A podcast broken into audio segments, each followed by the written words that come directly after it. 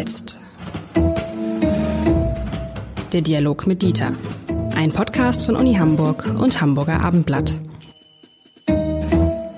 Herzlich willkommen. Mein Name ist Lars Heider und bevor ich jetzt mit Dieter Lenzen ins Gespräch komme, will ich eine Geschichte erzählen, ein, ein Zitat, was ich neulich gelesen habe in einem Buch. Ich weiß allerdings nicht mehr in welchem Buch. Da ging es um die Frage, wie viel Geld man eigentlich hat und was das Geld mit einem macht. Und da wurde jemand zitiert, der gesagt hat, das erste Mal, dass ich mir um Geld wirklich Sorgen gemacht habe, war, als ich eine Million Euro zusammen hatte. Und das fand ich einen so schönen Satz, lieber Herr Lenzen, dass wir heute mal sprechen wollen über die Frage, ob sie richtig formuliert ist, aber ich glaube, jeder weiß, was gemeint ist. Wie viel Geld macht unglücklich? Ähm, was ja eine komische Frage ist, wenn man denkt, hey, Geld, je, mehr Geld du hast, desto, äh, desto unbesorgter kannst du leben, desto weniger Sorgen musst du dir machen um Gaspreise, um Strompreise, um was auch immer. Aber ich stelle fest, jetzt auch in der Vorrecherche, in Gesprächen mit Unternehmerinnen, mit Menschen, von denen man weiß, dass die viel Geld haben, dass tatsächlich ich, ich, tendenziell sehe ich, dass Menschen, die viel Geld haben, sich auch mehr, mehr Gedanken um dieses Geld machen. Natürlich gibt es auch welche, die ganz wenig Geld haben, die sich Gedanken darum machen, aber wenn irgendwo so dazwischen muss es etwas geben, wo dieses Geld das Leben weder besonders schön noch besonders gut, besonders schlecht macht, aber wo man diese Sorgen gar nicht hat. Man könnte jetzt natürlich sagen, solche Sprüche klopfen Leute, die äh, genügend Geld haben und, so es. und andere daran hindern wollen, auch welches zu bekommen, äh, indem die sagen, versuch nicht mein armseliges Leben zu führen, ich habe zu viel Geld und muss mir Sorgen darum machen. Ähm, Spaß beiseite. Es ist in der Tat so, dass diese Frage auch untersucht worden ist, äh, ob es sowas wie ein Schwellwert an äh, zur Verfügung stehendem Geld gibt, ab dem äh, das Vergnügen sozusagen über das Eigentum abnimmt oder über die Einnahmen. Das ist in der Tat so. Äh, was dabei rausgekommen ist, ist dieses, und dabei ging es äh, um die monatlichen Einnahmen, ähm, dass äh, man bis zu einem Monatseinkommen von 60.000 äh, Euro dass die Menschen dann sagen, dass sie glücklich sind. Sobald Monat, stopp, stopp, stopp, Monatseinkommen, Jahreseinkommen. Äh, jährlich, Jahres. Ich sagen, mit 60.000 Euro im Monat werden die das, meisten Das wäre gut, ja, Entschuldigung. Ja. Äh, jährliches äh, Einkommen, 60.000. Ähm, danach wird es kompliziert. Das spricht für Ihre, für Ihre These, ähm, weil dann nämlich andere Aspekte hinzukommen. Äh, zum Beispiel der Vergleich mit den Einnahmen anderer. Also mhm. äh, unter Kollegen, äh, glücklich ist man äh, dann, äh, wenn die eigene Arbeit wertgeschätzt wird und nicht andere, von denen man glaubt, dass sie eigentlich schlechter arbeiten, am Ende mehr Geld bekommen. Dabei spielt die Höhe der Summe überhaupt keine Rolle. Ähm, und äh, ein wichtiger Aspekt scheint zu sein, die Erfüllung der grundlegenden Bedürfnisse. Solange die gru grundlegenden Bedürfnisse erfüllt sind, die unterscheiden sich natürlich zwischen Menschen, ähm, kann man eher davon, äh, kann man eher erwarten, dass es ähm, glückliche Personen sind, äh, als äh, wenn es darüber hinausgeht. Das sind so vorsichtige Annäherungen an dieses Thema. Man wird nicht gleich unglücklich, wenn man 61.000 Euro im Jahr hat, ähm, aber es erzeugt vielleicht neue Probleme. Das ist, äh, ist denkbar. Aber das ist ja, also wir reden dann über 5000, reden wir über Brutto? Ja, wir reden über Brutto. Man verdient 5000 Euro Brutto im Monat. Das ist eine Studienlage, wo man dann sagt, da, das, das deckt sich aber so ein bisschen mit dem, was ich so, was, was ich so äh, in, in meiner ähm, persönlichen, persönlichen empirischen Forschung so äh, miterlebe. Aber was ist die Erklärung dafür, dass Menschen dieser Satz mit, ich habe mir zum ersten Mal Sorgen gemacht, als ich eine Million Euro zusammen hatte, diese Sorgen, die offensichtlich Menschen haben, die viel Geld haben, dass es wieder weg sein könnte.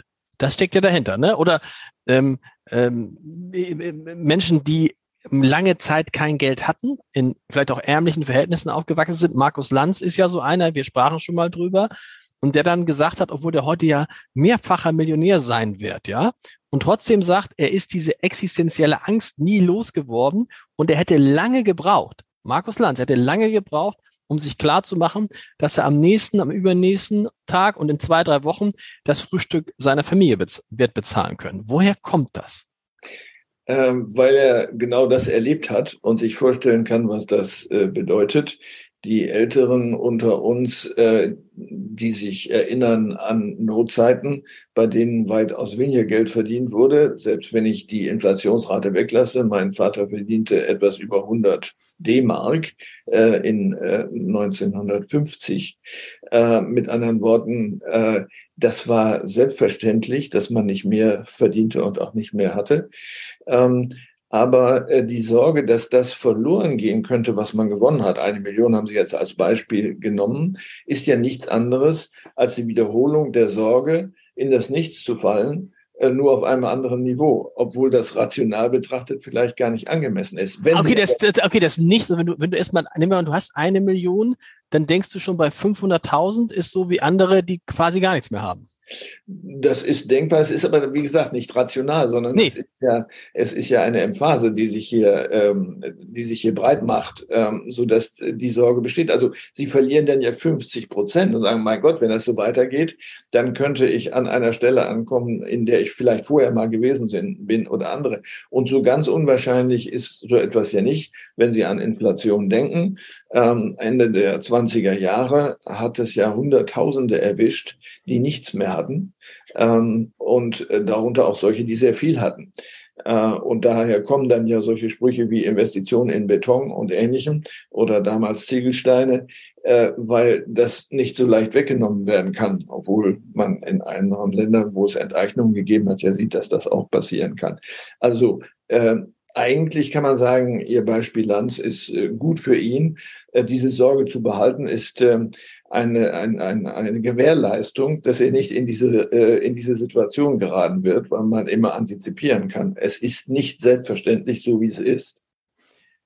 Trotzdem wird es dann ja irgendwie stressig, ne? Also man hat eigentlich, man hat eigentlich ausgesorgt fürs Leben und ist aber trotzdem ja rastlos und versucht immer noch mehr Geld, noch mehr Geld. Auch das ist ja so ein Dings. Wenn du mal Geld hast, versuchst du daraus ja noch mehr zu machen. Und es reden dir auch Leute an, Banker und so weiter, dass du daraus mehr machen musst. Und du kommst in so einen Strudel, wo du, wo du schon, wenn das Geld nicht mehr wert oder wenn dein Vermögen nicht mehr wert, offensichtlich das schon so ein bisschen an dir knappert. Und du sagst, hm, hm, hm was ist denn da passiert? Ja, aber ich glaube, es wäre kurz äh, zu kurz gefasst, wenn man sagen würde, die Leute haben Angst um ihre Existenz, sondern es hat ja auch was mit der Wertschätzung der eigenen äh, Fähigkeiten zu tun. Diese Million, die wir jetzt als Muster verwenden, ist entstanden aus der Sicht dessen, der sie hat, dadurch, dass er oder sie etwas kann, ähm, etwas äh, Glück vielleicht auch gehabt hat, aber auf jeden Fall sehr viel gearbeitet hat. Oder äh, einfach ein Haus gekauft hat in Hamburg im Jahr 2010 und, es, und, und das 2020 verkauft hat für das genau, Doppelte oder Dreifache. Ja, aber nee, wenn, wenn die Einnahmen plötzlich nicht mehr da sind, dann ist es weg. Das ist auch eine Minderwertschätzung der eigenen Kapazität. Das mhm. heißt, im Grunde wird ja der Prozess, der dazu geführt hat, dass ich eine Million habe, der wird ja dementiert. Der ist, der gilt nicht mehr. Ähm, obwohl ich so gut war, habe ich trotzdem alles verloren. Man ähm, hat praktisch umsonst gearbeitet. Man hat Leben hergegeben in ja. Form von Arbeit. Ja. Das ist ja im Grunde Lebenszeit, also ein Stück des Lebens. Das heißt eigentlich, ich überspitze, eigentlich bringt mich das den Tod näher. Das ist, das ist ein guter Punkt. Man hat ja sozusagen sein Leben gegeben für dieses Geld und wenn dieses Geld auf einmal weg ist, vielleicht kann man, das ist eine ganz gute Erklärung, finde ich gerade.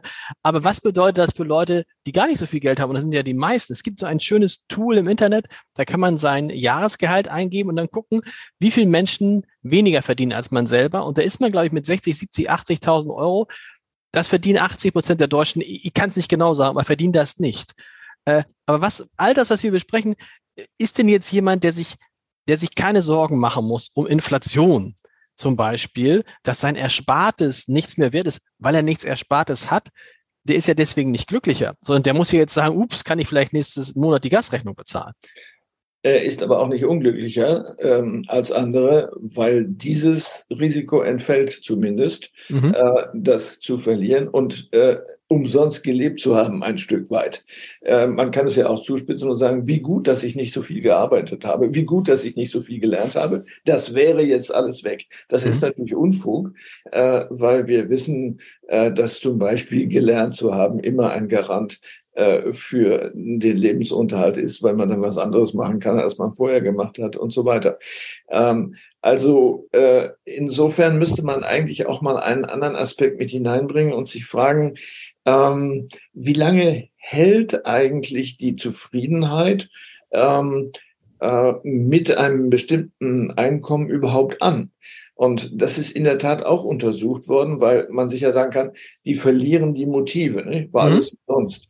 Ähm, ab ähm, vier Jahren nach einer Gehaltserhöhung äh, wirkt sich der positive Effekt der Motivation nicht mehr aus.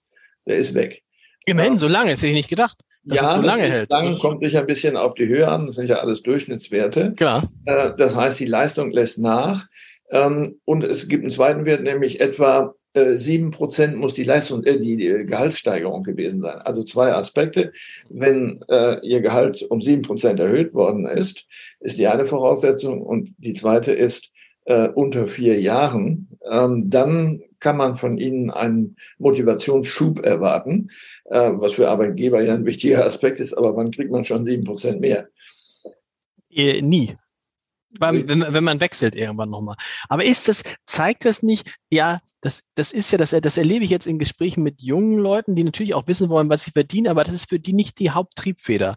Und äh, wie neulich sagte eine, eine liebe Freundin zu mir, weißt du, am Ende geht's ja sowieso um Hingabe, auch zum Job und nicht um die Frage, ähm, was du verdienst. Wenn du etwas mit großer Leidenschaft und Freude machst, dann wirst du auch ein Gehalt dafür kriegen, was angemessen ist. Wenn du nur guckst, womit kann ich viel Geld verdienen, wirst du nie glücklich werden. Da dachte ich immer, da ist was dran. Nach dem, was Sie jetzt gesagt haben, bin ich mir nicht mehr ganz sicher. Ähm, denn tatsächlich ist dieses Geld, was man da natürlich mehr hat, vielleicht als andere, hat natürlich seinen Ausdruck in auch im Zweifel mehr Arbeit, viel mehr Arbeit, viel mehr Einsatz und, oder? Wir reden ja über den Tauschwert von Arbeit, wenn wir so sprechen. Mhm. Den kann man messen in einer Währung, die Geld heißt. Äh, man kann aber auch eine andere Währung nehmen, nämlich Erfüllung durch die Tätigkeit. Die ist nicht Geld wert, das kann man nicht verrechnen, aber es ist natürlich auch eine Währung. Ähm, es könnte auch eine dritte Währung sein, nämlich Wertschätzung man wird bewundert für das, äh, was man getan hat. Und äh, das ist einem genug oder es ist auf jeden Fall bedeut bedeutsam. Oder ähm, es wächst ähm, oder sinkt, je nachdem, ähm, die Eingebundenheit in die Gesellschaft. Also solange ich unter einem bestimmten Wert bleibe, ist das Risiko zu vereinsamen äh, geringer, als wenn ich, äh, sagen wir mal, äh, sechsstellige Beträge im Jahr habe, ähm, wo die Zahl derjenigen, mit denen ich mich darüber unterhalten kann, natürlich sinkt ähm, und damit sozusagen auch der Freundeskreis anders definiert wird. Also wichtig ist nochmal, was ist eigentlich die Währung, an der ich äh, das Getane messe und den Wert der Arbeit? Wir müssen an der Stelle nochmal sprechen über die große Neigung der Deutschen zu sparen. Ähm, was ja auch immer damit zu tun hat, glaube ich, dass man sich immer absichern will als Deutscher. Ne? Also nicht nur als Deutscher, aber als Deutscher speziell. Ne? 600.000 Deutsche haben Heizstrahler gekauft, weil sie dachten, oh Gott, was passiert jetzt hier im Winter? Und viele setzen sich, legen sich ein Polster an. Ich kenne einen, der mir erzählt, dass er regelmäßig guckt, wie viel Geld er hat und dann ausrechnet, ähm, wie lange das reichen würde, wenn er morgen arbeitslos wäre. So, also das Geld ist natürlich auch immer die Sicherheit, dass alles so weiterlaufen kann wie bisher. Und deshalb fürchtet man, dass es weg sein könnte, weil damit die Sicherheit weg ist, oder? Weil, ja, das, Fang, weil das Fangnetz weg ist. Das ist eine weitere Währung, die ich mal jetzt äh, benennen würde als Stressvermeidung. Mhm. Äh, nicht genügend Geld zu haben, erzeugt Stress. Das will ich vermeiden. Also muss ich darauf achten, dass genügend übrig bleibt, sodass ich nicht in eine existenzielle Lage gerate. Insofern ist äh, der zitierte Mensch ähm, ist eigentlich rational. Er versucht, diese Währung zu bedienen. Ich will keinen Stress. Und es ist natürlich dann tatsächlich auch eine Währung für Freiheit. Man sagt immer, Geld macht nicht glücklich, äh, aber beruhigt und macht auch frei. Denn nehmen wir an, man sitzt irgendwo in einem Job, den man total bescheuert findet, den man am liebsten Chef mit, kommt mit dem Chef nicht klar, muss aber da bleiben, weil man auf das Geld angewiesen ist wenn man genug Geld zurückgelegt hat und sei es nur für die Zeit des Übergangs, kann man sagen, wisst ihr was, das tue ich mir nicht mehr an. Dafür habe ich gearbeitet und ich habe mir ein Polster erarbeitet, das mir ermöglicht, eben äh, frei zu bleiben in dem, was ich tue. Äh, das ist ein ganz wichtiger Aspekt, den Sie ansprechen, wo sich im Übrigen auch hm, die Einschätzungen der Generationen geändert zu haben scheinen, nach allem, was wir wissen, äh, dass dieser Sicherheitsaspekt bei der sehr jungen Generation, der sagen wir 20 bis 35-Jährigen, nicht mehr diese dominante Rolle spielt, wie das für andere Generationen der Fall gewesen ist, sondern ähm, man sich mit dem Risiko abzufinden bereit ist, getreu dem Spruch, es wird schon gut gehen, ähm, ich werde schon wieder was Neues finden, was ja auch eine Erfahrung ist, äh, angesichts des Umstandes, dass es so viel Fachkräftemangel gibt. Was ja auch stimmt, genau. Was eine neue, genau, was ja auch stimmt, genau. Da muss man in bestimmten Berufen sich keine Sorgen machen. Ähm, das sind aber, sagen wir mal, äh, Formulierungen und Gedanken, die natürlich nur ab einem bestimmten Einkommensniveau gelten. Das dürfen wir nicht vergessen. Es gibt einen beträchtlichen Teil der Bevölkerung, der das so nicht sagen kann, äh, wenn dieser Teil äh, von staatlichen Transferleistungen teilweise zumindest leben muss. Das ist ein guter Punkt mit den staatlichen Transferleistungen. Ähm, ich, ich, weiß nicht, wo ich es gelesen habe. Irgendwo habe ich es gelesen. Äh, hoffentlich im Hamburger Abendblatt dass, ähm, dass, dass eine Familie, die in der Spitze auf die Transferleistungen kommen will, die in Deutschland, äh, die es in Deutschland gibt, schon so um die 3000 Euro im Monat verdienen muss, um dann netto die Transferleistung zu bekommen, je nach Wohnungsgröße etc. Nur so ein Beispiel. Ähm, ist, äh, wie ist das denn? Wie ist, sind denn, sind denn Menschen, die wissen, ach, ich kriege eigentlich genug Geld zum Überleben vom Staat? Was ist Geld für die? Das wird eine andere Einschätzung mit sich bringen ähm, und möglicherweise auf die Verwendung von Lebenszeit dann äh, sich zuspitzen und sagen, dann mache ich doch lieber so etwas, als dass ich mh, ähm, einen Beruf ausüben muss, der mir absolut nicht gefällt, was übrigens auch für die Qualität der Arbeit natürlich nicht gut ist, Klammer zu. Ähm, so, äh, aber das ist natürlich eine heikle Debatte aus mehreren Gründen. Das eine ist äh, dieses, dass sie sofort die sagen wir mal, aus dem Vergleich heraus Probleme bekommen, soziale Probleme. Mhm. Es gibt ein schönes Wort von Ludwig Marcuse, das heißt, äh, das Elend der Unterlegenen kommt aus dem Vergleich. Äh, das heißt, in dem Moment, wo Sie einen Vergleich einbauen, äh, erzeugen Sie sofort die Sichtbarkeit von Differenzen und damit natürlich auch das Gefühl, zu kurz gekommen zu sein. Ähm, auf der anderen Seite, ähm, letztlich dreht es sich ja um die Frage, wie gehe ich mit meinem Leben um? ähm, was ist mir in diesem Leben wichtig, Sozialität oder Kultur, äh, das Aufnehmen von etwas Neuem äh, oder tatsächlich etwas gestalten und das dann womöglich im Beruf. Ähm, dafür gibt es ja ganz unterschiedliche Einstellungen und die sind höchst individuell. Ähm, einen gesellschaftlichen Diskurs darüber haben wir eigentlich sehr wenig. Ähm, ich glaube nicht, dass es eine gemeinsame Auffassung darüber gibt, was ein gelungenes Leben sein könnte. Das wird sehr unterschiedlich sein, das ist ja auch gut so. Und das sind ähm, verschiedene Subkulturen, äh, verschiedene Milieus, die verschiedene Auffassungen haben. Hm, und welche Rolle Geld dabei spielt? Vielleicht letzte Frage zum Schluss.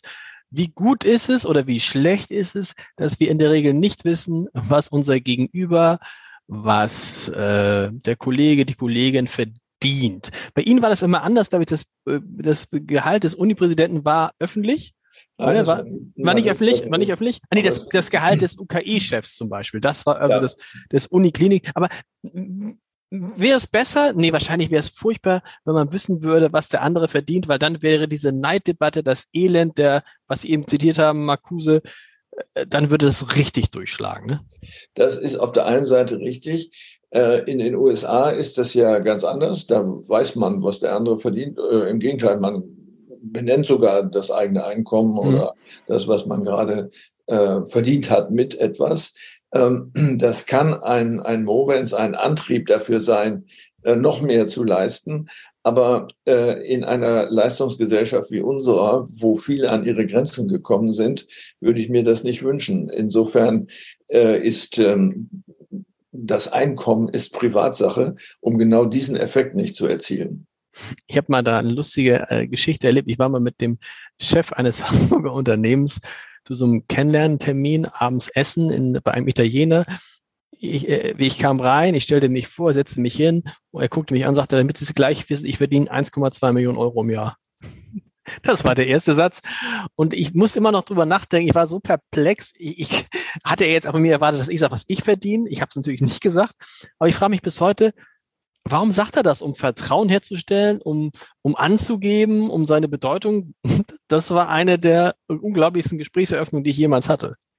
Das kann man nachvollziehen äh, bei Angehörigen von Berufen äh, in der Armee, in der Polizei sieht man das dann wenigstens auf der Schulter. Da sind dann solche nicht erforderlich. Lieber Herr Lenzen, wir decken nächste Woche decken wir mehr die Gehälter auf. In die Gehälter der wichtigsten. Interessante Frage, ja. Interessante Frage. Wir hören uns nächste Woche wieder. Tschüss, tschüss. Wir hören uns. Machen Sie es gut.